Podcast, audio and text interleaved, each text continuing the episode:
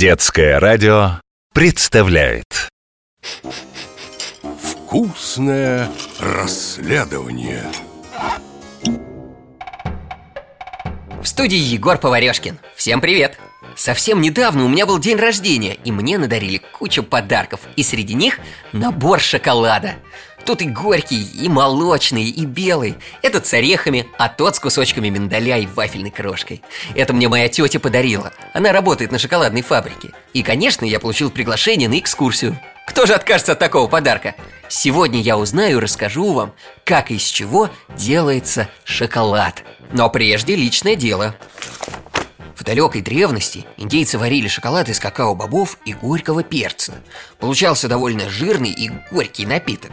И только спустя несколько веков испанский конкистадор Эрнан Кортес привез какао-бобы в Европу и ввел моду на горячий шоколадный напиток с добавлением ванили, специй, сахара, а позже и молока. Выжимать из какао-бобов масло научились в Европе. Это стало первым шагом к созданию твердого шоколада. Вот такая международная история у этого чуда-лакомства. А мы уже на шоколадной фабрике. Я так и знал. Здесь всегда этот незабываемый аромат. Так вкусно пахнут обжаренные бобы какао.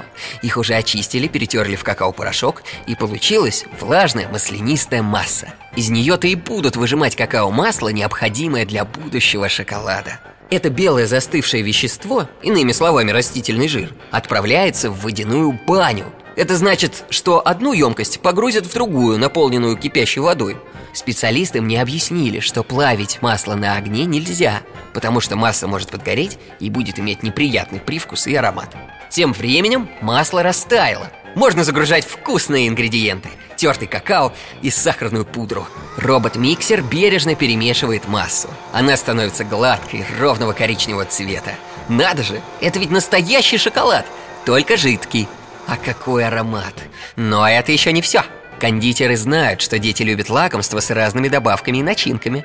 Поэтому сейчас шоколадную густую массу разделят И из нее получится много вкусных плиток со всевозможными наполнителями. Например, с воздушным рисом и грецкими орехами. А если эту массу взбить, пропустить через нее много мелких пузырьков и быстро остудить Получится воздушный шоколад. А если добавить сухое молоко, получится белый шоколад с помощью мастеров-кондитеров машина разливает массу по формам. Вот тут даже делают шоколадных зайцев и медвежат. А вот тут шоколадные машинки и батончики. Правда, есть все это с утра до вечера. Неинтересно. Слишком сладко и вкус не чувствуется уже. Пойду поделюсь с друзьями шоколадкой и вкусным открытием. С вами был Егор Поварешкин. До новых встреч!